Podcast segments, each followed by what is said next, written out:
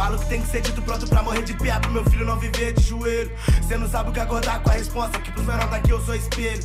É, cada vez mais objetivo, pra que minhas irmãs deixem de ser objeto.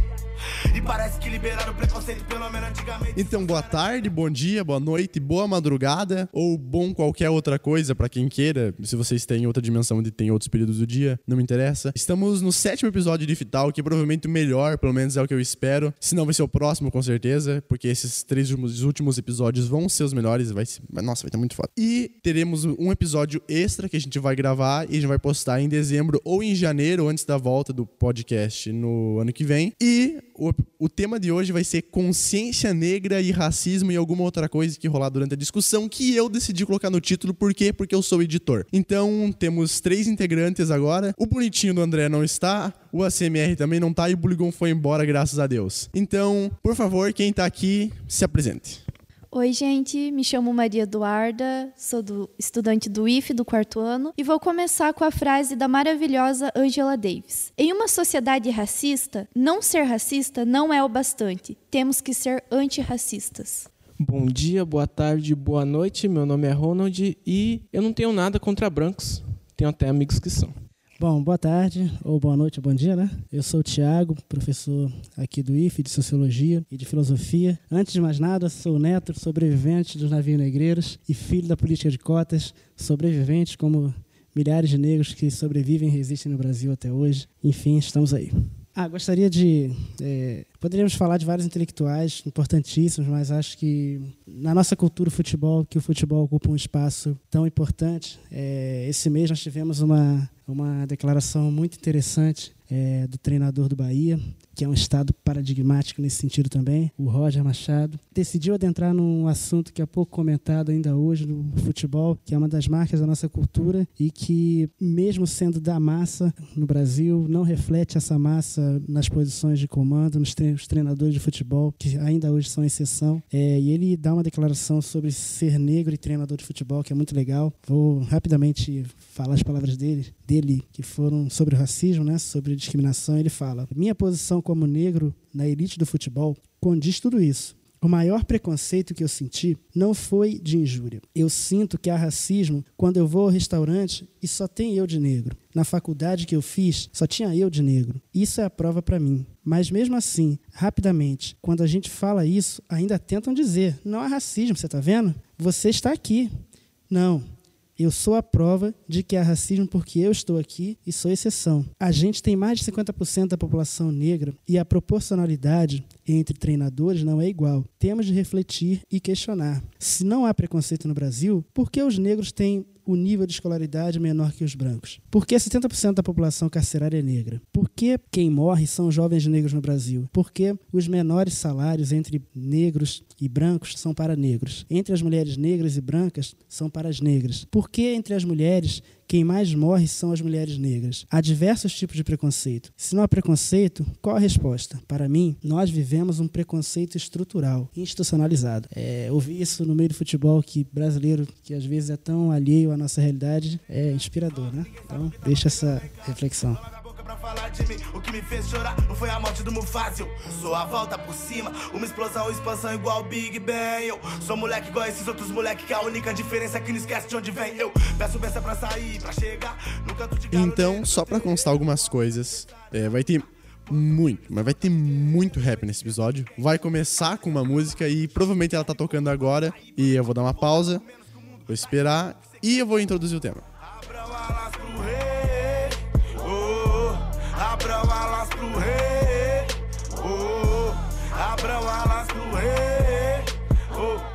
Considera assim, pois só anda entre reis e rainhas. Então agora, na, na, na, como primeira pergunta, eu queria que vocês me respondessem. Como vocês se consideram? Com que etnia vocês se consideram? Vocês se consideram negros? Vocês se consideram pargo, pardos? Brancos? Como? Exemplifiquem, expliquem. Bem, é, eu me considero pardo, mas eu tenho consciência de que hoje eu só me considero pardo porque eu estou inserido em uma cultura branca meu pai, ele é negro, ele é do Nordeste. A minha mãe é aqui do Paraná mesmo, ela é descendente de poloneses. Desde pequeno eu cresci mais próximo aos meus parentes brancos. Eu nunca tive contato com a minha cultura negra, a cultura do meu pai. Então, desde criança, eu sempre tentei parecer mais branco. Não consigo dar exemplos agora de como é, eu tentava fazer isso.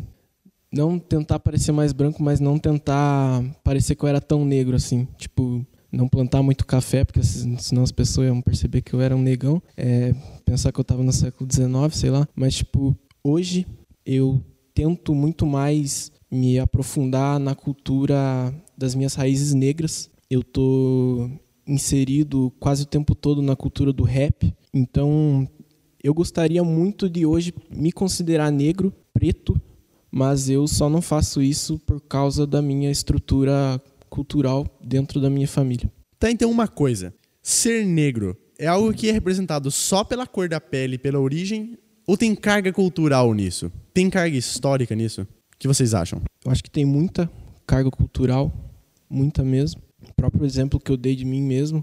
Tem muitas pessoas que, mesmo sendo pardas, acabam se considerando negro, negras porque elas estão inseridas em uma cultura majoritariamente negra.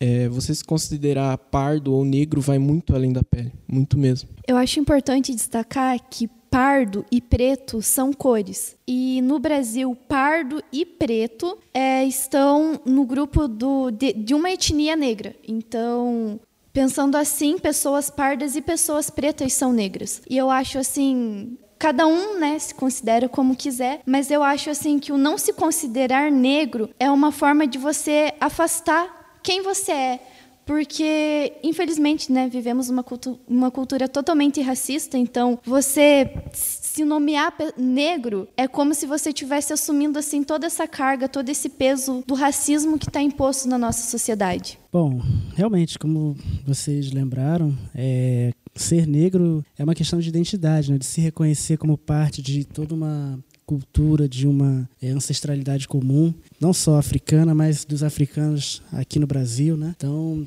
é uma questão de identidade. Eu me considero como negro, particularmente fico irritado e me sinto até desrespeitado às vezes quando tenho que responder um questionário em que só tem branco, é, branco e pardo, que não tem lá o negro. Eu me sinto particularmente desrespeitado. É, eu tive, é, felizmente, eu fui educado numa família que desde cedo nos levou para movimentos sociais, para o movimento negro. Então, desde cedo, eu meus irmãos sempre nos reconhecemos como negros e nunca tivemos problemas né, de é, reconhecer-se depois, né, posteriormente. Então, desde que eu me entendo por gente, eu aprendi a me orgulhar de me reconhecer como negro. Então, esse auto-reconhecimento, é, de fato, vai muito além da cor da pele. A minha família vem, de, assim como quase todos os brasileiros, de uma grande, um, grande, um grande encontro. Então, eu tenho primas que são, têm a tonalidade da pele branca, mas que são tão negras quanto eu sou. Eu me considero negro e, e, e isso vai além da cor da pele, né? Me considero negro porque eu vivi quase toda a minha vida no Rio de Janeiro, que é um lugar onde ser negro e ter a cor da pele escura, ou é, a tonalidade da pele escura, faz toda a diferença. Pode significar você ser olhado de um jeito ou de outro por um policial militar, por exemplo. Não foram poucas as vezes em que, e dependendo do lugar e de onde você está, isso ainda é mais forte. É, então eu vivia na periferia, num bairro chamado Campo Grande lá, um bairro pobre, em que a polícia nos olhava e, antes de mais nada, nós já éramos culpados. Nós já tínhamos que ter medo desse olhar. E eu tive a felicidade de estudar num bairro de elite, na faculdade, e era flagrante pró o próprio tratamento da própria polícia. Era uma, parecia um outro país. Mas, principalmente, é, eu venho de um lugar onde ser negro é você saber na pele o que é ser considerado culpado até que você prove que você é inocente. Então, tudo isso me ajudou a, desde sempre, me auto-reconhecer como negro por uma questão de identidade. Bom, não sei se ficou claro, mas eu me considero negra. Até semana passada me considerava pardo, porque eu sempre afastei isso de mim, porque é muito mais fácil a gente falar que a gente não é negro, porque a gente acaba ignorando todo todo o nosso passado, todo nossa, todos os nossos ancestrais, né? Realmente é muito difícil, principalmente para quem mora aqui numa cidade onde foi colonizada por pessoas brancas. Quando a gente sai na rua, a gente vê pouquíssimas pessoas de pele mais escura, então a gente está inseridos em uma cultura totalmente branca. Então, se considerar negro, falar que admitir que eu sou negra é uma conquista muito grande para mim. E o grande problema é, a sociedade ela não é apenas branca, mas ela quer ensinar vocês a ser brancos, porque sobre que povo, especificamente, sobre que continente vocês aprendem na escola. E é sobre só sobre esse continente que a gente aprende, sobre os povos que viviam lá. Vagamente a gente vê sobre algum povo que vivia aqui na América, né? No caso, os índios, ou como chamavam em alguns períodos históricos, os vermelhos, né? E a gente não, não vê sobre esses povos, nem sobre a África, nem sobre a Ásia. A Ásia até que é relevante para a nossa história, mas África e América são povos totalmente relevantes. Eu acho que até mais, muito mais do que os povos europeus que foram os colonizadores, né? É, de fato, a, a, a história é, que a gente aprende na escola, a história ela é nada mais é do que uma forma de contar os fatos a partir do ponto de vista do vencedor. Então a história nada mais é do que o ponto de análise dos vencedores, né, do passado. Por isso, nós aprendemos na escola desde sempre a história do europeu, o Brasil contado pelo ponto de vista do europeu. É, se o indígena, se o negro pudesse ter a chance de expor o seu ponto de vista, a história que nós aprendi, aprendemos até hoje na escola seria muito diferente. Inclusive, por isso, eu penso que é muito importante a gente reafirmar essas questões hoje, do porquê nós somos, apesar de sermos uma, uma sociedade, uma, temos uma cultura que herdou tanta herdou riquezas tão distintas, tão diversas dos europeus, dos orientais, dos africanos, dos indígenas, mas a gente não vê isso, né? E aí tá, está talvez o maior ponto da, do racismo, né? Que é quando a gente obscurece uma discussão, quando a gente segrega, quando a gente não fala sobre tal coisa, é uma forma de você, é uma, é a forma talvez mais forte de de você discriminar, é obscurecer, é deixar de lado, é não falar. O não dito tão ou mais importante quanto o que é dito. O que nós não podemos estudar, conhecer, é, seria muito importante para nos entendermos como povo, como sociedade. Por isso é importante a gente buscar refletir sobre a história também daqueles que não puderam contar a sua história. Né? Como poderia ter sido a história, a gente pensar a história da nossa cultura a partir de outros pontos de vista. Né? Então, eis a questão. Eu já me deparei com situações onde uma pessoa branca chamou um cara de preto. Exatamente, preto. Isso. E outras pessoas corrigiram ele, falando: ah, isso é ofensivo, não, não pode chamar pessoas de preto. Mas isso é a questão: é isso ou não é? O, o que é preto, o que é negro, exatamente? Hoje em dia eu tenho tentado muito mais usar a palavra preto, é, seja para caracterizar uma pessoa da pele escura, ou seja para caracterizar todo esse povo. Porque para mim de uns tempos para cá, eu tenho percebido que a palavra negro ela vem usada, vem sido usada de muitos tempos para cá com um sentido pejorativo.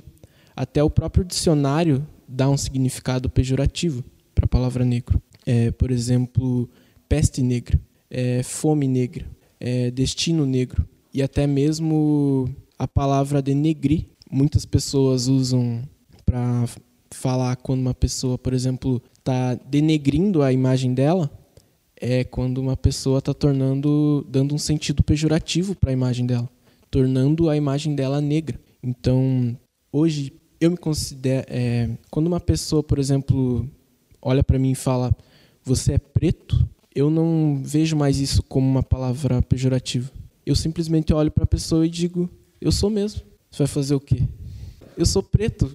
Daí então, eu tenho deixado de usar a palavra negro é, para muitas coisas e até um recado aí para você que está ouvindo, se você quiser me ofender, é uma dica que você pode preferir usar a palavra negro do que preto para se referir a mim, que eu vou ficar muito mais puto com você. Esse negócio das da palavra preto e negro na nossa linguagem tá direcionada com uma coisa pejorativa por causa da dominação europeia que a gente teve.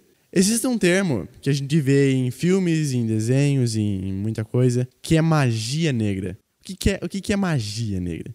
Vamos desenvolver isso daí depois. É, então, sobre essa percepção do termo, né, negro, preto, eu vou me permitir discordar do Ronaldo. É, Ronald, Vamos permitir discordar do Ronald. Claro que é uma, uma, uma questão de percepção, né? Não tem é, observação certa e errada. Mas é, eu, como eu falei, eu cresci é, aprendendo a ter orgulho de ser negro, então eu aprendi, eu cresci sob o mantra, né, de que preto é cor, negro é nem raça hoje se fala, né, o termo terminologia correta, só existe uma raça que é a raça humana, né? Mas eu entendo que o preto é cor e o negro eu entendo como uma identidade comum. Claro que há percepções diferentes no, nos Estados Unidos, por exemplo, o termo black, né, o próprio movimento negro se reconhece a partir do black para o mesmo termo da cor e do movimento. Aqui, por exemplo, mas eu, eu, eu, o movimento negro, o Ronald lembrou que durante muito tempo, ou melhor, na maior parte da nossa história, o termo negro esteve sempre associado a coisas pejorativas, né? Então era magia negra, como você falou, né? É, associado ao mal, ao diabo, todos, quase tudo associado ao termo negro era associado a coisas ruins, a coisa ruim. Mas o movimento negro nas últimas décadas tem é, exercido um papel muito importante ao ressignificar o termo negro. Então, o que antes era utilizado em sentido pejorativo, né, o movimento tem abraçado esse termo para ressignificá-lo. Não, o orgulho da, do, do termo negro, no sentido de que eu me assumo assim, e essa ressignificação tem sido muito importante. Então, eu me reconheço como negro e e ao contrário do Ronald, se você me respeitar, me chame de negro. Se você quiser arrumar uma briga, me chame de preto porque é, eu vou me sentir incomodado, pelo menos. Então, só reafirmando, a ressignificação é uma coisa muito interessante, né? Até a própria me lembrou aqui de outra história do futebol, né? Para falar do futebol de novo. Então, já que Miguel adora futebol. Adoro, gosto é, muito. A própria a torcida do Flamengo, né? Do qual eu sou também torcedor, né? Aliás, saudações rubro-negras para quem se sentir acolhido por elas. O próprio mascote, o próprio reconhecimento da torcida do Flamengo, né, que historicamente é, é, não só uma torcida, é uma torcida numerosa em todas as classes sociais, mas por ser de massa, historicamente era reconhecido como a torcida dos pobres e pretos né, e negros. As outras torcidas, em geral, referiam-se à torcida do Flamengo, que era a mais numerosa. Quando você olhava no estádio do Maracanã, né, de longe, você via aquela massa escura, né, de pessoas de tonalidade de pele escura. Você via aquela massa de torcedores flamenguistas, né, em geral negros, e as torcidas pejorativamente chamavam de urubus, né, é, como xingamento mesmo a torcida ressignificou esse termo é, e o Urubu virou não só o mascote do time, como houve um reconhecimento e uma ressignificação. Próprio, atualmente, né, a torcida canta a festa da favela como um pato, reconhecimento da, da sua origem. Então, eu creio e penso que nós temos também e o movimento negro tem feito isso nas últimas décadas, o papel importantíssimo de ressignificar os termos. Nós não, ah, então é porque historicamente o termo negro esteve associado a tudo de ruim que a gente vai abandoná-lo? Não, a gente vai a gente vai apropriar-se do que é nosso, esse termo, e vamos ressignificá-lo. E é aí que a gente começa a disputar os espaços de poder na sociedade. Não é abandonando, é tomando ele para a gente, ocupando e resistindo. Né? Bom, eu já sou contrária dos dois porque eu acredito que ambos os termos são usados como tons pejorativos pela nossa comunidade. Eu acredito muito que a comunidade negra ela tá usando essa, esses dois termos, o negro e o preto, como identidade mesmo. Ah, eu sou negro sim, eu sou preto sim, e daí? O que, que você tem a ver com isso, né? Acredito que isso vem muito mais do tom que a pessoa fala, né? Porque normalmente a gente escuta, ai, fez isso porque é preto, né? Ai, fez isso porque é negro. E eu não vejo, não acho ofensivo me chamar de negra ou de preta eu não me importo, não me sentiria ofendida, mas outras pessoas sim. Então, por isso que eu acho muito importante, antes de você falar, você perguntar para a pessoa como ela gosta de ser chamada, se ela se ofende se for chamada assim, antes de você falar qualquer coisa. Porque Vemos aqui que três pessoas são totalmente diferentes, né? Então você não pode simplesmente generalizar chamando todo mundo de preto ou todo mundo de, de negro, sem antes questionar como a pessoa gosta de ser chamada, como a pessoa se sente, como ela se define mesmo em si. Puxando o assunto que o professor Tiago falou sobre a ressignificação das palavras, tem um caso que é para mim, um dos maiores casos de resistência que o povo preto dos Estados Unidos criou, que foi até da onde eu tirei, foi da onde eu estudei e cheguei à conclusão de que a palavra negro para mim era uma palavra pejorativa, que foi o termo criado pelos europeus para definirem os pretos escravos nos Estados Unidos, que é a palavra nigger. Se você for pesquisar o significado dessa palavra, ela é meio como se fosse uma tradução da palavra negro do espanhol. Então, os próprios europeus usavam a palavra negro já desde estas épocas como um termo pejorativo. Após a, os tempos de escravidão, o povo preto americano ele deu um outro significado à palavra nigger. Então, entre eles, eles passaram a se chamar de niga, e que você pode ver hoje tanto nas músicas, nos filmes, você sempre encontra é, as pessoas pretas se chamando de niga entre si. E elas usam até como um termo amigável. Até um caso engraçado para mim, porque mesmo eu não gostando de ser chamado de negro, a palavra negão para mim é até engraçado e eu até prefiro ser chamado de, até de negão do que de negro. É como a ressignificação da palavra de nigger para niga. Me vem uma dúvida agora. Será que uma pessoa que tem descendência indígena se ofenderia a ser chamado de negro ou de preto? O que vocês acham? Acredito que não é muito meu local de fala para falar isso, mas eu tenho no meu sangue é, sangue indígena também. E assim, eu, como tendo parte indígena, não me ofenderia, até porque eu me considero. Acredito que isso deveria ser questionado para uma pessoa indígena mesmo. Bom, em relação a isso, eu, eu arriscaria me dizer, claro que não tenho autoridade, como bem lembrou Maria. Maria, né? Lembrou Maria. Agora acertou. É, de fato, seria preciso ouvir de quem tem lugar melhor de fala, né? Apropria-se daquilo. Mas eu vivi três anos quase no estado do Amazonas, no interior do Amazonas, e lá me parece que o esforço deles é outro, de afirmar a sua origem amazônica, indígena, mas tentando problematizar a ideia que nós fazemos do índio ligado a uma cultura que não evoluiria, então, do índio obrigatoriamente andando sem roupas até hoje, é, morando em oca. É, então, eu arriscaria a dizer que talvez lá a questão, ou para o indígena, né, seria outra, de tentar reconhecer-se como indígena fora do estereótipo indígena que nós fazemos sobre o indígena. A questão do negro lá, não que não existe, tem, tem, tem muita discussão sobre movimento negro, sobre racismo também na Amazônia. A questão lá que se impõe é muito mais nesse sentido, né? Até porque, aí eu falo como negro, aí sim, do meu ponto de vista, eu, eu vivi em 30 anos, então eu vivi até meus 27 anos no Rio de Janeiro e morei três anos no estado do Amazonas antes de vir aqui para Paraná. E eu percebi de, de cara, quando eu fui morar no Amazonas, uma coisa muito interessante. Que no Rio de Janeiro, eu era o alvo do racismo institucional, inclusive. Então, o Estado, né, no seu braço repressivo, policial, me percebia de sempre com um olhar, com um olhar negativo, né? Eu era sempre suspeito por ter a tonalidade da pele negra é, escura, né? Ser negro. E, e quando eu fui para o Amazonas, eu percebi que eu, pela primeira vez, eu vivia num paraíso, porque eu não fazia parte do estereótipo discriminado, como eu fazia no Rio de Janeiro. É, então, lá, o estereótipo que eles têm, é, a discriminação que há lá, né, é muito mais no sentido de, entre o amazonense e o paraense. O paraense que vai para o Amazonas é tão discriminado quanto o negro no Rio de Janeiro, por exemplo, ou talvez aqui no Sul, né? Então, partindo desse, dessa observação de que eu sentia uma diferença muito grande, né? eu arriscaria me dizer que talvez a, a questão dele seja outra, né? em outra, esteja em outra dimensão, no sentido de reafirmar a cultura de lá fora dos padrões que nós estabelecemos. Parece que a gente tem uma surpresa. Oi, pessoal, não me aguentei. E o pior, Aqui é o professor André falando, de geografia. Além de não me aguentar, vou ter que lembrar de uma das pessoas que eu menos gosto no mundo, que é o professor João, que felizmente não está aqui nesse podcast. Mas eu não aguentei porque eu queria fazer uma pergunta. É um podcast, mas é quase que um programa de entrevista, né? Mas esses dias eu tava conversando com ele. Vocês... O fã da Maria Braga tá valendo. a gente estava conversando, o professor João, ele tem essa capacidade de se comunicar ainda, né? Não sei até quando, mas a gente estava conversando sobre ah, o que vocês falaram agora, Duda falou, o professor Tiago falou, acho que o Ronald também já falou. Espaço de fala.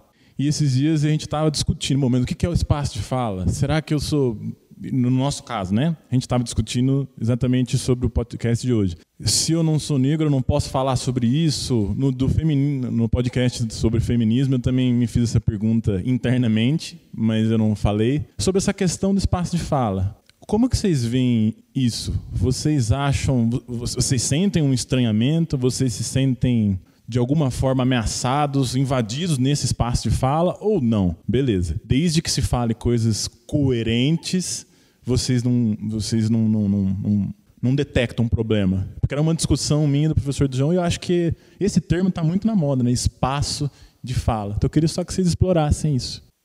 Bom, eu acredito que não é porque você é branco, você é homem, você não possa discutir sobre questões de gênero ou questões raciais. Eu acho que o local de fala é mais assim, você não se colocar no lugar do outro. Por exemplo, agora, como foi feita a pergunta, você acha que os índios é, se ofendem? Eu não posso vir aqui e falar, não, os índios não se ofendem porque eu não sou indígena. Então, assim, eu não posso roubar totalmente o local de fala de outra pessoa. Mas eu acho que sim, todo mundo pode discutir sobre questões é, da sua identidade de gênero ou da sua etnia que não é de si mesmo, contanto que você não se coloque no lugar da outra pessoa, contanto que você não responda por ela. Perfeito, é, concordo. E só acrescentaria uma coisa também. De fato, claro que o lugar de fala tem um papel importantíssimo. Não há sucesso de um movimento social, de uma causa, que se os, as pessoas que o vivem não forem levados em conta. Então, é, até porque só a, a, partir da vivência e da experiência direta que a gente, é, de fato, pode chamar atenção por ter vivido. Então, assim como o homem, por mais que esteja ganho para a causa de defender o feminismo, ele nunca vai, de fato, como a gente conversou, né, saber o que é pensar duas vezes antes de sair de casa às 10 da noite sozinho. Nós, homens, não temos esse medo. A gente vai ter medo da criminalidade, mas não pela questão de ter medo de ser violentado ou sofrer algum tipo de violência por conta de ser mulher. É, assim como eu observo também, né, e falo do meu ponto de vista, que uma pessoa de tonalidade da pele branca, é, com estereótipo branco, né, por mais que esteja ganho para casa, ele nunca vai de fato entender o que é vivenciar a humilhação de você entrar numa farmácia e passar de uma prateleira para outra e ver o segurança andando junto com você. É uma sensação terrível que você sente um nada. E muitas dessas experiências, elas estão no nível do sensível, né? do que não se pode mensurar. Mas, por outro lado, também entendo que o sucesso de todo movimento só chega ao seu auge quando ele consegue arregimentar quem não está diretamente vivenciando aquilo ou não está é, naquele grupo. Né? Então, o movimento feminista só vai conquistar de fato suas, todas as suas bandeiras quando os homens deixarem de ser machistas e reivindicarem também a bandeira do feminismo. O movimento abolicionista só conquistou influência e importância política quando ele saiu do ou quando ele expandiu-se para além dos negros também. Então, o sucesso de uma demanda tá, está em, de fato, é, ir para além do grupo ao qual ele defende. Mas sempre com essa ressalva feita, né? De que, de fato, é, você, aliás, é saudável e muito importante que os brancos é, sensibilizem-se para a observação de que existe racismo mesmo no Brasil e é um racismo muito difícil de ser detectado porque é o negado, é o que não é explicitado, é o que é invisibilizado. É importantíssimo que os homens dessa nova geração aprendam a comportar-se de maneira diferente da que as gerações passadas se comportaram, né, machista. É, o sucesso de todo movimento está em ir para além das suas fronteiras, mas sempre, claro, entendendo que o lugar de fala de quem vive diretamente é importantíssimo para a gente ter uma dimensão de fato do que são as consequências negativas que são provocadas pela discriminação. Então, voltando, lá do começo. Magia negra. Como assim magia negra? Qual é o problema em falar magia negra? Como a gente estava discutindo bastante agora, tem uma carga pejorativa nos nomes que tem negro embutido. Por exemplo, peste negra. Como o Ronald já tinha falado justamente. Mas por que magia negra também específico? Digamos que quando os negros foram trazidos em massa, em massa da África aqui para o Brasil, para servir como mão de obra, é, eles trouxeram suas religiões junto. Eles não abandonaram suas culturas totalmente. Eles continuavam cultuando seus deuses e acreditando em suas crenças, mesmo estando numa, inseridos numa cultura branca. Eles ainda continuavam ensinando seus filhos a acreditarem nesses deuses deles e em toda a cultura. E daí tem várias religiões que existem até hoje, como Umbanda e a Macumba. E a Igreja Católica na época, e eu acredito que outras fragmentações da Igreja Católica, como a luterana e a anglicana e etc., menosprezavam essas, essas religiões e, como até hoje muita gente fala, que a macumba é do diabo. E isso agora o termo magia negra surgia do quê? Dos rituais que eram feitos pelos negros, pelos escravos, na época da escravidão e até hoje, na verdade, e se referem a, a isso como magia negra. E esse termo se expandiu. E, hoje todo tipo de magia, de ritual que é considerado ruim por pessoas cristãs, é magia negra, né? É, o Miguel acabou falando é, que a macumba é uma religião. E isso deixa muitas pessoas em dúvida. A macumba é ou não uma religião? Então, é, a macumba ela é uma espécie de árvore africana e também um instrumento musical utilizado em cerimônias de religiões afro-brasileiras, como o candomblé e a umbanda.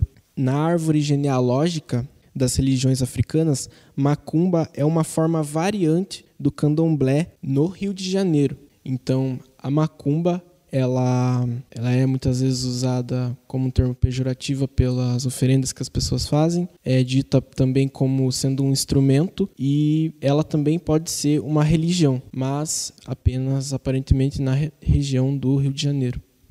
Então, é, em relação à a, a data né, do dia 20 de novembro, como a data em que foi adotado né, no Brasil como Dia da Consciência Negra, é muito interessante também, porque é recente, né? Historicamente, no século passado, né? Até duas, acho que duas gerações, né? Quem tem mais de 40 anos deve se lembrar que comemorava na escola o 13 de maio, né? Havia referência lá à Princesa Isabel, né? Como o único ícone de lembrança da questão negra, do negro. Nos últimos 30 anos, né? nas últimas décadas, o movimento negro tem exercido um papel importantíssimo também de trazer, de contextualizar isso, né? Em primeiro lugar, de problematizar a história da abolição, né? Da escravatura como se ela tivesse sido uma dádiva né, da, da princesa Isabel, do, é, quando na verdade, naquele momento, no final do século XIX, os movimentos abolicionistas pelo Brasil já estavam pipocando e, ganhando boa parte da sociedade, é, não só pela questão econômica, né, que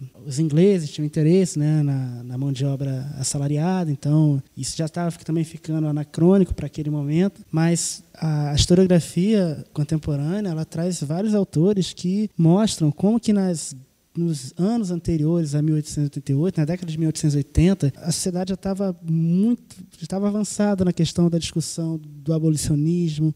É, o, os negros estavam conseguindo ter sucesso a, ao inserir na sociedade a, questão da libertação dos escravos, né? Então havia todo uma, um, um contexto de luta do, dos quilombos, né? É, do sucesso dos quilombos e, e da sociedade em problematizar né, aquela a condição escravocrata do Brasil. Então, o 13 de maio, né, o dia da, da, da Lei Áurea, foi, na verdade, a assinatura de um documento que era inexorável naquele momento, iria acontecer, por conta das pressões. Né? E aí é muito interessante porque vai haver uma substituição do 13 de maio, né, que era o dia da, da assinatura da Lei Áurea, pelo dia 20 de novembro. Que é, inclusive, o dia que está saindo esse podcast, em 2019. É? Então, 20, hoje, 20 de novembro, completam-se esse dia né, é lembrado por conta do dia da morte ou melhor, do assassinato, da captura de Zumbi dos Palmares, que, é que era o líder é, do maior quilombo do Brasil, né, que ficava onde hoje fica o estado de Alagoas. E aí, o quilombo de, de, dos Palmares, de Palmares era o maior do Brasil. E nesse dia 20 de novembro de 1695, Zumbi foi assassinado. Então, e ele acabou tornando-se, né, foi adotado como, como ícone do, do movimento negro, da questão do negro no Brasil, como um símbolo de resistência, né? Porque ele melhor espelhava o que de fato era esse movimento, que é foi um movimento de resistência, que desde sempre é, houve resistência. Né? Uma das coisas que a história que nós aprendemos na escola, que foi a história do vencedor, não nos deixou ter conhecimento foi de que nunca houve uma posição passiva em relação aos escravizados negros, nunca houve é, aceitação. As rebeliões, as diversas formas de rebeliões eram realizadas, então nunca houve uma, uma aceitação. Diferente da forma como muitas vezes a gente vê nas novelas, né, que tem lá a figura do escravo passivo, que aceita sua condição, tem até a figura lá do senhor bonzinho, né? É, na realidade, isso era diferente, né? Então, é, existiam diversas formas de rebelar é, a historiografia traz muitas, tem trazido, né, nas últimas décadas, muitas contribuições nesse sentido. Então, o 20 de novembro, em referência à morte de Zumbi dos Palmares, que refletiria a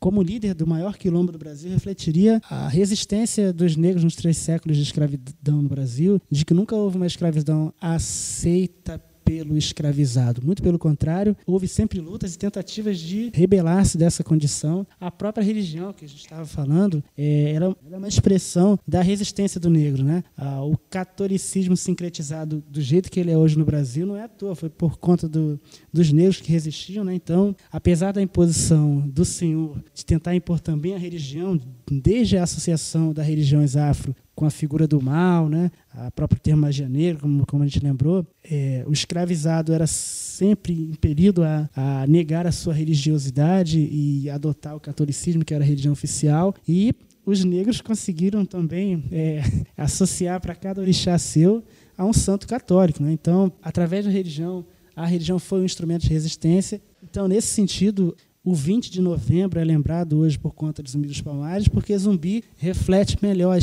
reflete de fato a história de resistência do negro no Brasil. Né? Por isso, hoje, 20 de novembro, completamos é, 319. 300 e. Meu Deus, não faço ideia. 324 foi... anos de morte de Zumbi dos Palmares, que foi decapitado e teve as partes do seu corpo expostas, né? Mas até por isso é, é um símbolo da luta do negro no Brasil professor é, falou um pouco sobre é, a consciência negra e o papel de resistência que ela representa hoje, mas o negro, o preto, ele teve diversas formas de resistência desde os tempos de escravidão.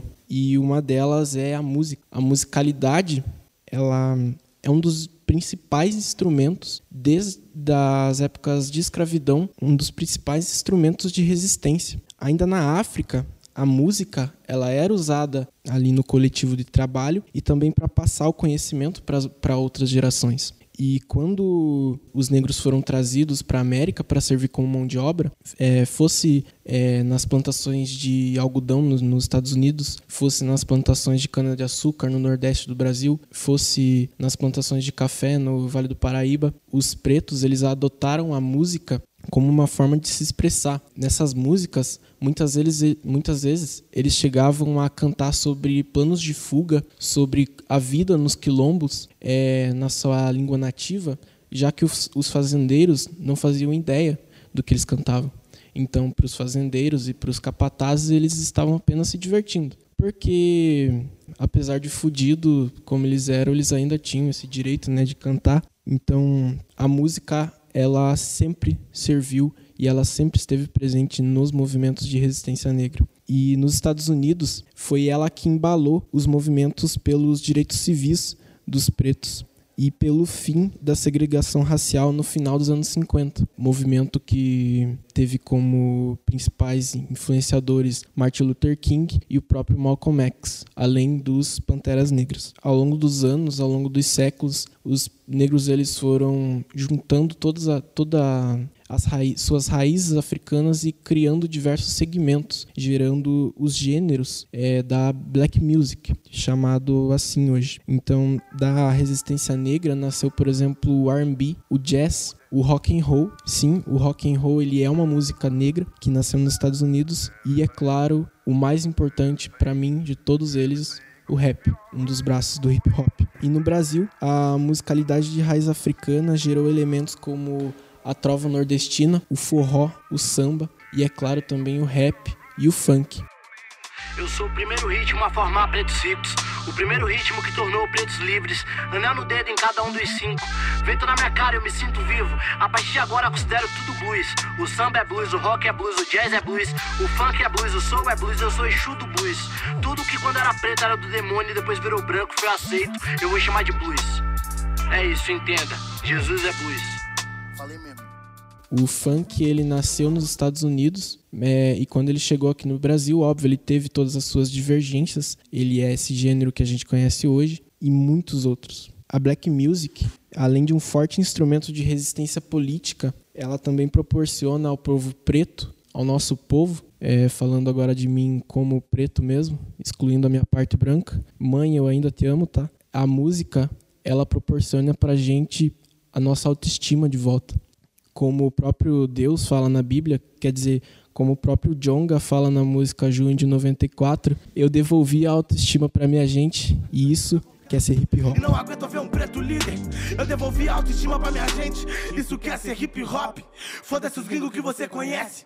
Diferencie trabalho de hobby. Desde dos anos 50 para frente, é quando surgiram esses diversos movimentos musicais, como o próprio rap, o preto ele passou a falar sobre suas necessidades, sobre suas lutas e também sobre suas conquistas. Hoje, um braço muito forte do rap, tanto no Brasil quanto nos Estados Unidos, que é o trap, ele fala muito disso, onde você vê as pessoas pretas se gabando, falando sobre carros caros, sobre joias, então, o próprio funk aqui no Brasil, o funk ostentação, ele também tem um papel muito forte nisso, que é falar que a gente também pode ter muita coisa que os brancos é, nos impediram e nos negaram por muito tempo. E isso é muito importante. Então, você que está aí pensando que negros não tiveram nenhuma contribuição na nossa cultura, pois sim tiveram. Pois eu tenho certeza que mais de 70% dos estilos musicais que a maior parte de nós jovens ouvimos hoje tem origens negras. E também muitas das comidas que a gente come aqui no Brasil têm origens negras. E você que também está pensando nesse momento, que eu tenho certeza, mas ah, tem tanto branco, tanto, tanto branco no funk, tanto branco no rap. Então rap não é música de negro. É sim. Por quê? Você vai num restaurante comer comida chinesa, né?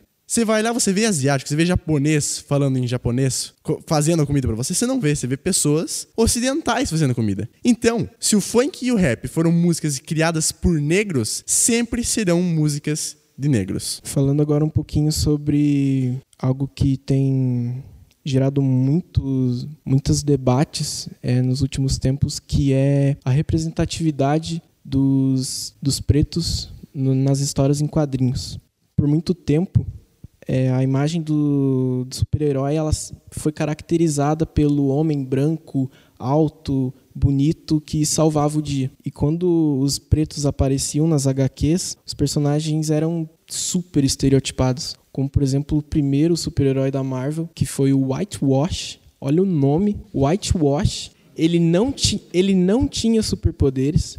E, tipo, ele era o personagem engraçado, ele era o personagem do beiço grande. E ele ele sempre precisava ser salvo pelos seus companheiros porque ele era o mais vulnerável. Hoje é ridículo você olhar para uma coisa dessa. Antes, como eu já tinha falado dos movimentos dos direitos civis e da contra a segregação racial nos Estados Unidos, nos anos 60, a agitação racial nos Estados Unidos influ influenciou o país todo. Então, nesse caldeirão de político de todos os movimentos é, feitos pelo próprio Martin Luther King, pelo Malcolm X e pelos Panteras Negras, guardem esse nome, é, foi nesse caldeirão que surgiu um dos principais super-heróis da história, Pantera Negra. Em 1966, ele foi criado pelo Stan Lee e pelo Jack Kirby. O Stan Lee, que foi o mesmo que criou o Whitewash lá nos anos 40, e ele foi quem criou o Pantera Negra, que teve o seu nome, obviamente, inspirado no movimento dos Panteras Negras. E foi ali que começou toda essa parada onde o negro também passa a se ver é, nos quadrinhos, sendo alguém forte, alguém que. O próprio Pantera Negra, que é um rei de um império fictício de, de Wakanda. Então, os quadrinhos também influenciaram muito para a autoestima. E para a representatividade do povo preto. vou falar mais sobre. Quero citar aqui mais dois super-heróis negros que surgiram nos quadrinhos. Primeiro, eu quero falar do que para mim é o principal super-herói preto de todos os tempos, em particular, que é o Miles Morales, o Homem-Aranha Negro. Ele surgiu em 2011 e foi o primeiro Homem-Aranha Negro dos quadrinhos, mas ele não foi o primeiro Homem-Aranha a não ser o Peter Parker. Também teve outras histórias em quadrinhos em que um personagem mexicano, se eu não me engano, foi o Homem-Aranha. Mas porque ele é o mais importante para mim? Eu passei a minha infância inteira pilhado no Homem-Aranha. Meus pais ficavam malucos de como eu gostava desse super-herói. Um dos primeiros filmes que eu me lembro de ter assistido por inteiro foi o Homem-Aranha do Sanheim, de 2002. Esse super-herói, ele representa muito para mim. Mas o único problema da minha identificação com o personagem porque toda criança gosta de se identificar com seus personagens favoritos, é que todos os super-heróis que, ou a maioria que eu via, eram brancos. O próprio Peter Parker. Então, eu me sentia muito para baixo quando eu pensava que eu não podia me identificar com o personagem apenas por ele ser branco. Eu não podia ser o Homem-Aranha porque ele era branco. Então, quando o Miles Morales surgiu no universo Ultimate, eu me senti muito representado. Tanto que hoje eu prefiro o próprio Miles ao Peter, porque eu finalmente passei a poder me identificar ainda mais com o personagem, com ele sendo de pele escura. Bom, apesar de termos alguma representatividade, a gente não tem uma igualada ao branco. Com certeza não temos, porque quando a gente olha, por exemplo, no Brasil, cargos de chefia, quem vemos? Homens brancos. Quando a gente olha é, para as faculdades, quem vemos? Estudantes brancos. Quando a gente olha um filme ou uma novela, a gente pode até ver negros, mas os negros são o quê? Os empregados, os, os pessoal, sempre servente, ou a mulher totalmente sexualizada. Nada contra quem é né, empregado, quem é é, servidor assim, mas isso deixa muito claro assim uma visão de que negro não pode, negro só pode ser isso, como se tivesse assim, cada profissão tivesse uma cor. Para mim ser um advogado eu preciso ser branco ou preciso ser homem. E a gente vê tanto nos estudantes, por exemplo, nas universidades, quanto nos servidores. A gente não tem representatividade nenhuma, porque a maioria dos professores, dos diretores, dos servidores das universidades e das escolas são todos brancos. Uma forma assim que o governo tentou achar para tentar solucionar isso e inserir mais pessoas de cor nas universidades foram as cotas, o que é totalmente discriminatória pela, pela população. É um questionamento que isso não é, não é justo, porque é, o negro também tem a possibilidade de entrar numa faculdade, porque existem brancos pobres também. Tipo, é totalmente assim desconsiderado os 400 anos de trabalho que o povo negro teve no nosso país, porque o que o Brasil é hoje, como ele é construído, tudo que tem foi pelo esforço, pelo trabalho pesado da, da população negra. Claro, que seria assim ótimo se todos tivessem uma oportunidade de estudo. É, acho que é o sonho assim de todo mundo, mas não é o que acontece. O governo simplesmente quando acabou a escravidão jogou a população negra para as periferias, sem estrutura, sem qualidade de vida nenhuma. É uma forma sim do governo reparar agora toda essa dívida história, histórica que tem com a, com a nossa população e assim, eu fico muito impressionada de ver que a maioria das pessoas que estão ali nas universidades, que estão estudando, são pessoas brancas, sendo que a gente é a maioria do país. E eu fico muito triste quando eles nomeiam a população negra, a população feminina como minoria, porque a gente não é minoria. A gente tem muito mais negro do que branco, então por que, que a gente é taxado como minoria? Isso é uma palavra assim. Agora sim, essa é uma palavra, se você quer me ofender, é me chamar de minoria, porque isso não é verdade. É, bom, muito importante também a questão da representatividade trazida pela Maria e pelo, pelo Ronald. Conseguimos. Aí, agora foi, hein? Então, Ronald, é, eu, eu agregaria também a questão da televisão, que pensando no povo é, na nossa quantidade de habitantes, né, massiva, o instrumento que, tecnológico que chega a casa dos brasileiros, chegava até no século XX, né, quase todos os brasileiros, é a televisão e a falta de ou a falta de representatividade durante muito tempo, como vocês falaram, quando o negro aparecia em posição subalterna, era para ser só o motorista empregado. Ah, me lembro da minha infância lá assistindo o Pica-Pau Amarelo, que tinha um estereótipo lá da, da preta, da negra só cozinhando, né? É, mas aos, é, ainda que muito timidamente a entrada de negros em posição de destaque, ainda que timidamente, né, ela provoca essa, esse mal-estar, o que é muito bom.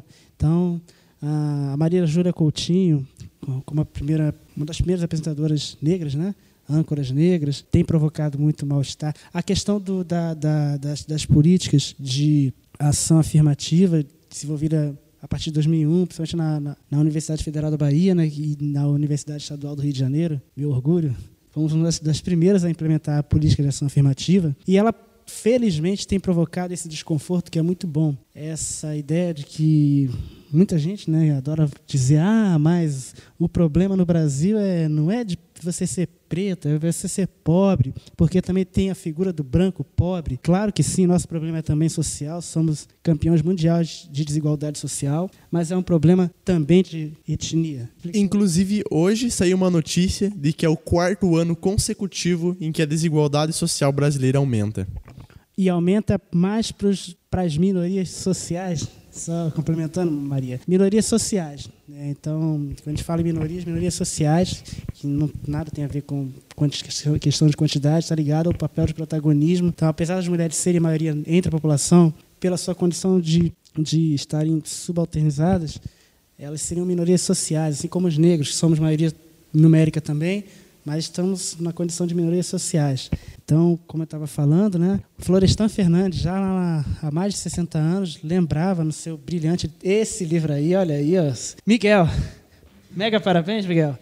É, esse livro é um marco na história não só da sociologia brasileira, como na história da observação do negro na sociedade brasileira. O Florestan Fernandes escreve, se não me engano, na década de 60, né? 1962, esse livro chamado. Tem aí a edição, mas acho que é. Lá pela metade do século XX, Florestan Fernandes, que foi o maior sociólogo brasileiro, só um parênteses, né? Florestan Fernandes foi o, pre... o professor do Fernando Henrique Cardoso, nosso ex-presidente. Mas ele, o Florestan Fernandes morreu em 1995, quando o Fernando Henrique era presidente. Dizem as mais ou as boas línguas que, de desgosto, porque ele ensinou tudo para Fernando Henrique. Fernando Henrique, quando chegou à presidência, falou: esqueçam tudo que eu escrevi, que eu pesquisei, que eu aprendi, e fez tudo diferente mesmo, e matou o coitado do Florestan que, de desgosto. Mas o Florestan Fernandes escreve um livro na década de 60, se não me engano, é, chamado A Integração do Negro na Sociedade de Classes. E ele é o primeiro que coloca a questão do seguinte: olha, Sim, temos um problema social, que é de classe, mas além desse, há o problema do negro dentro desse problema de classe, que é, que é ainda pior a sua condição. Se você é um pobre desempregado,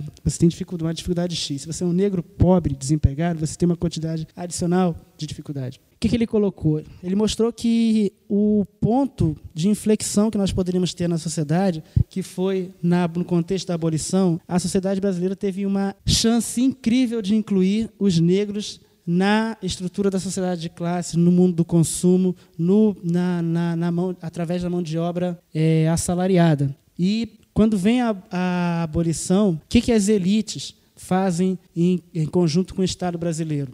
Último, na última década do século XIX. Há uma escolha deliberada de substituição de toda a mão de obra até então escrava, que não seria aproveitada para a sociedade da, de, de classe, para, a, para ser assalariado. Então, há uma substituição dos ex-escravos pela figura do imigrante, que aqui chega. E cria-se naquele momento que, simplesmente deixando à margem os negros, eles iriam desaparecer como, é, naturalmente. Então, deixa, relega eles à marginalidade, eles vão ficar sem emprego, a gente substitui a mão de obra pela do imigrante, e eles vão desaparecendo aos poucos. Essa era a escolha da elite, que ficou conhecida como a política de embranquecimento, ou embranqueamento. Né? Qual é a questão que ele fala? Não, é, não se trata de dizer, ah, os brancos são os algozes, o imigrante é o algoz e o negro, coitado. Não. Ele coloca muito bem, o imigrante que aqui veio é, também foi explorado, foi é, violentado, mas ele veio para cá na condição de trabalhador assalariado. Eles já, de onde ele, os italianos, principalmente alemães, eles vieram para cá, foram mega explorados, mas explorados no contexto do trabalho assalariado. Eles já tinham uma vivência de trabalhadores assalariados. E para eles, principalmente a ideia do trabalho já carregava a significação positiva, como virtude, como virtuosidade. Enquanto o negro ele foi não só abandonado, como ele continuou associado ao trabalho degenerado. Então era uma vergonha o, o, o para ele. É, passamos séculos dizendo que trabalho era coisa de escravo escravo, de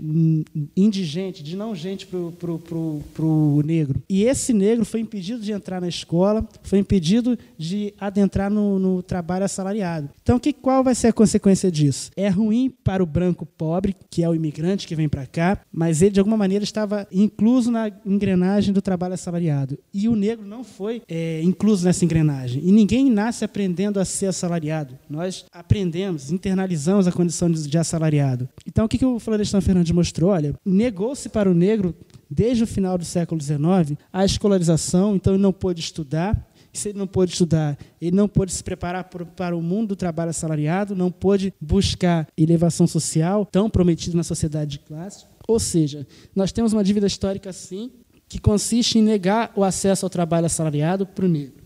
Então, e a política de cotas, que vem um século depois, tentar mexer nessa ferida que nunca foi mexida. Então, é, é, uma, é incorreto nós colocarmos na mesma condição o branco pobre, que é sim explorado no nosso país, mas os seus antepassados vêm de um contexto em que eles já tinham uma cultura do trabalho assalariado, em que para eles o trabalho era uma virtuosidade. Se você, enquanto para o ex-escravo, esse ponto de inflexão nunca foi feito.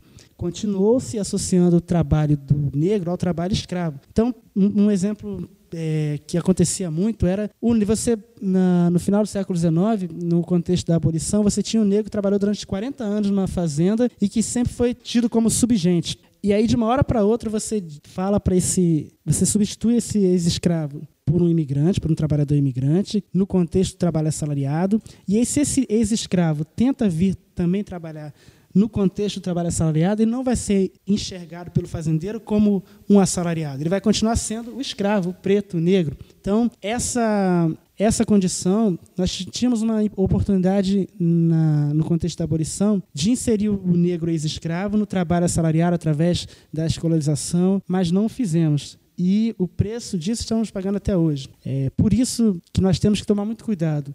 É uma questão de classe? É, sim, mas é também uma questão de raça, sim. E quando as duas se juntam, a gente tem o contexto hostil e covarde, que é o da desigualdade, potencializado pela questão do machismo, mas também potencializado pela questão da negação histórica ao negro. Por isso, cotas raciais ou cotas étnicas são importantes, sim. Retomando o que o professor falou sobre o branqueamento da nossa sociedade, né? Quando acabou a escravidão, é, o governo começou a olhar que tinha muito preto e muito indígena. E aí uma forma de resolver isso, né, era branquear toda a população com a ideia do eugenismo, né?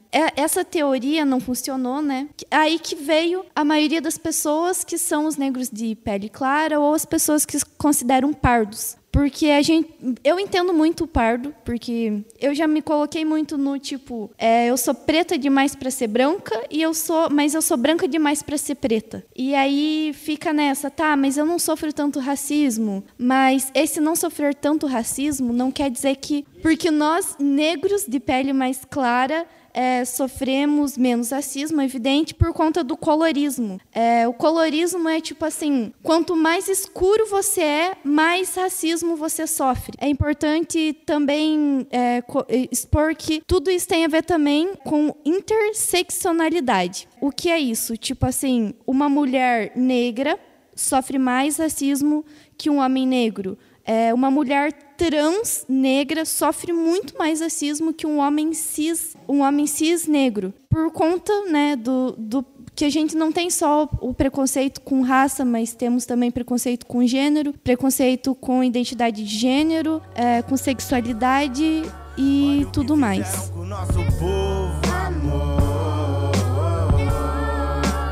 Esse é o sangue da nossa gente, amor.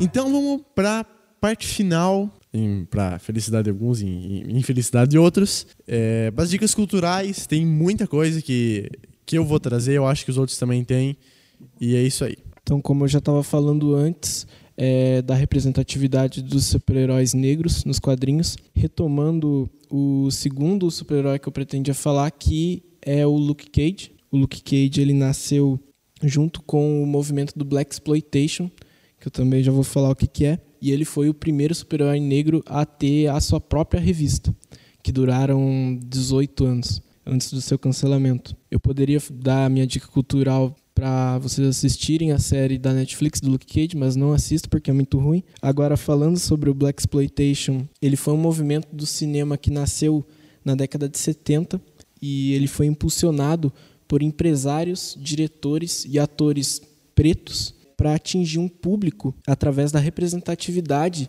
da raça negra, da raça preta no cinema. E ele tem como característica é, os protagonistas de personalidade forte que lutam contra as injustiças sofridas pelos pretos nos bairros pobres dos Estados Unidos. E um fator muito importante nesses filmes foi a trilha sonora, porque elas eram formadas por músicos negros já muito de sucesso no país, o que ajudou a enriquecer esses filmes e torná-los muito mais famosos. É, e ele ajudou esse movimento, ajudou o cinema negro a sair do limbo e ganhar força de movimento cultural, além de abrir as portas para o Spike Lee, que para mim é o maior nome negro hoje no cinema. O Spike Lee que surgiu no, com seus filmes protesto nos anos 80, como por exemplo é, Do the Right Thing de 89, que aliás esse ano está completando 30 anos comprem a edição de aniversário de 30 anos de Do the Right Thing, por favor. E também Malcolm X,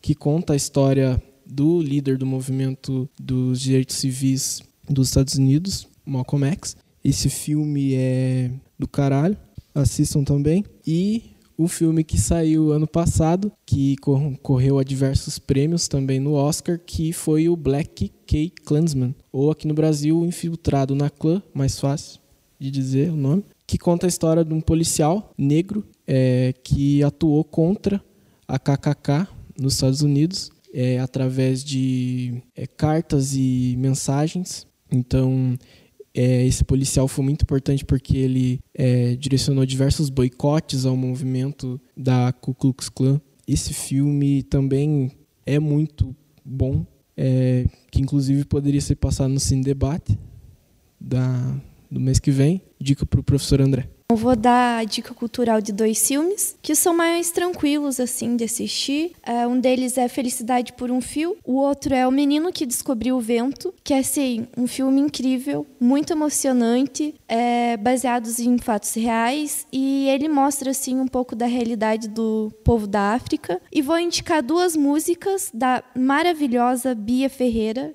que eu sou apaixonada por essa mulher. Uma delas é De Dentro do AP e a outra é Cota Não É Esmola. Em, todas as músicas delas são maravilhosas, mas essa é focada mais assim uh, no negro. E é muito lindo, é, indico de coração. Espero que vocês escutem. E muito obrigada por me chamarem para participar de mais um podcast.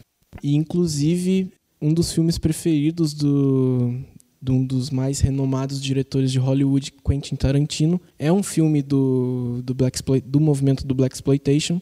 E falando em Quentin Tarantino, eu gostaria de dar a minha última dica cultural e falar do meu filme preferido, que eu não poderia ficar sem falar, que é Django Livre. E eu acho que hoje eu vou assistir ele de novo para matar saudade. Django Livre é um filme que conta a história do Django, um ex-escravo que se junta a um caçador de recompensas branco para conseguir a liberdade da sua amada. Bem, então é isso. É, obrigado por ter me convidado para esse podcast. Assistam Django Livre hoje, agora, depois de terminar o podcast. Então é isso. Poder e autoestima do preto, poder que vem do gueto.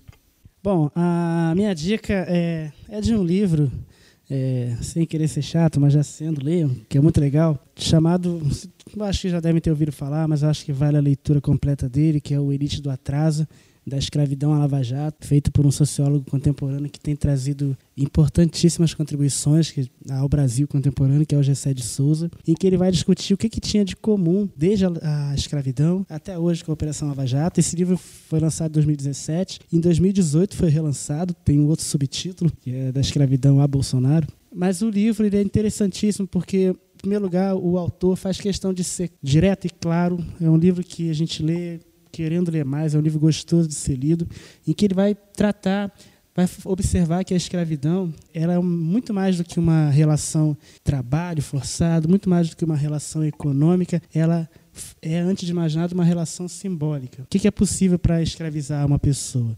Desumanizá-la. Eu não consigo escravizar ninguém se eu não desumanizo essa pessoa, se eu não trato ela como uma coisa, se eu excluo dela todos os conteúdos humanos.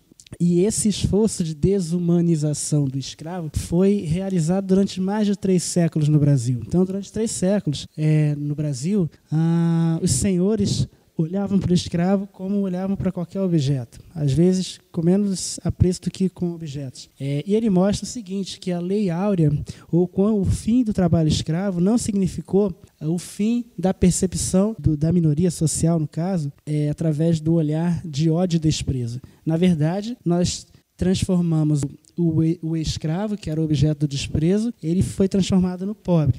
E o que, significa para nós enquanto sociedade? Que, diferente de outras elites, que entendem do mundo contemporâneo, que entendem que se todos, inclusive os pobres, forem incluídos, melhora para todo mundo, porque não tem empresa, grande empresa que não prospere se não tiver mercado consumidor. Então, outras elites entenderam que quando se inclui a todos, é, são todos os que ganham, inclusive os ricos.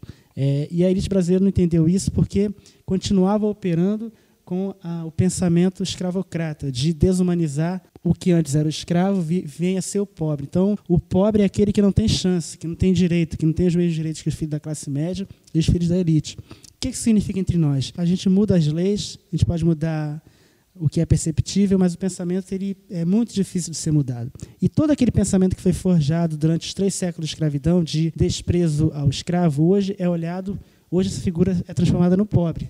O pobre que é objeto da, do desprezo. O que, que significa entre nós? Isso voltou, manifesta-se quando há a mínima tentativa de inclusão dos de baixo, os pobres. Então, a política de ações afirmativas significou isso também. É, então, muito do, do, do, do, que se fez tem a ver com isso. A lei das empregadas domésticas, é quando foi aprovada em 2012, pasmem, só em 2012 houve uma lei que tratasse ou equiparasse as empregadas domésticas aos demais trabalhadores. Por quê? Até então, na cabeça de muitos, da, muitos patrões, ah, era só trazer alguém do Nordeste, ou então como se fazia 100 anos atrás, e dar, dar comida que ele trabalha aqui, sem, sem vínculo trabalhista, sem salário e tudo mais. Então, ele mostra como nós operamos com uma cabeça escravocrata ainda hoje, pelo menos boa parte da elite brasileira. Eu prometo para vocês que quem ler esse livro nunca mais vê a história do Brasil do mesmo jeito. É, então, peguem esse livro para ler, eu tenho a versão digitalizada,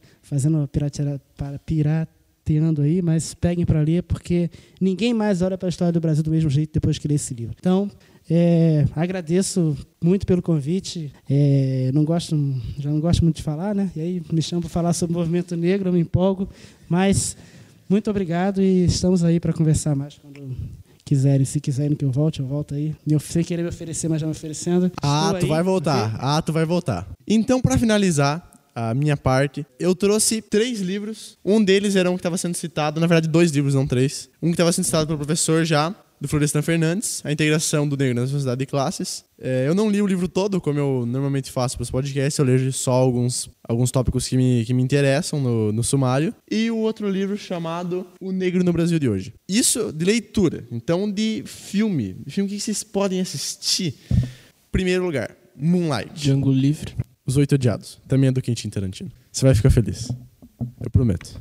Django Livre. Enfim, Moonlight. Assistam esse filme, não vou falar nada sobre, só vão na Netflix e assistam.